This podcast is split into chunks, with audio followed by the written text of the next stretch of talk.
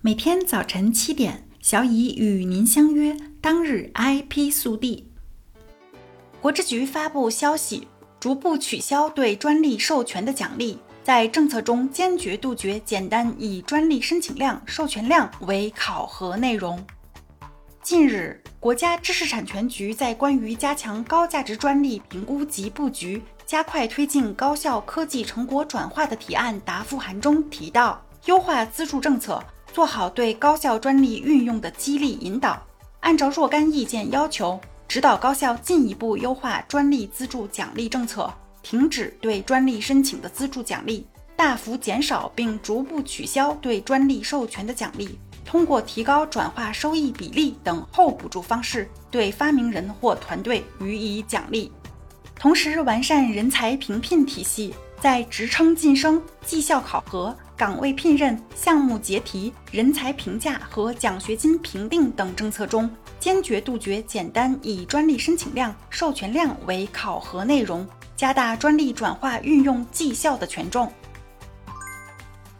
国之局发布消息，将法律专业学位类别升级到博士层次。近日。国家知识产权局在关于进一步提升法治化水平、加强知识产权保护的提案答复函中提到，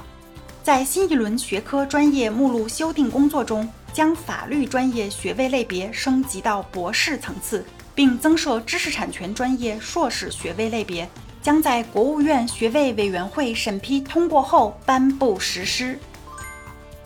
俄罗斯考虑引入版权强制许可制度。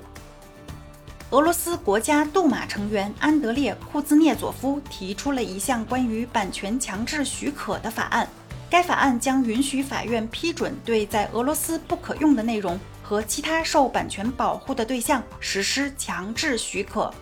来自所谓的不友好国家的权利持有人及其控制的实体，可能包括俄罗斯实体。如果发生如下行为，则将受到影响：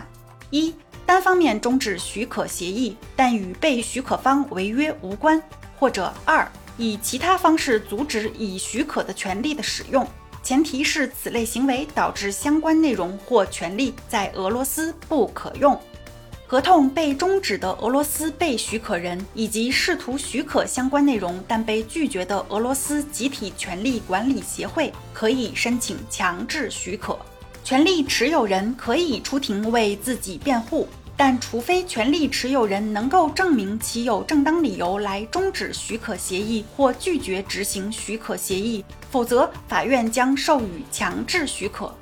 该法案刚刚被提交至国家杜马，如果通过，它将适用于从二零二二年二月二十四日起的所有相关关系。今天的 IP 速递就到这里啦。本节目由 IP 彭浩人策划，由小乙为您播报。欢迎搜索订阅每日 IP 速递。今天是教师节和中秋节，小乙祝您双节愉快，人月两团圆。明天见。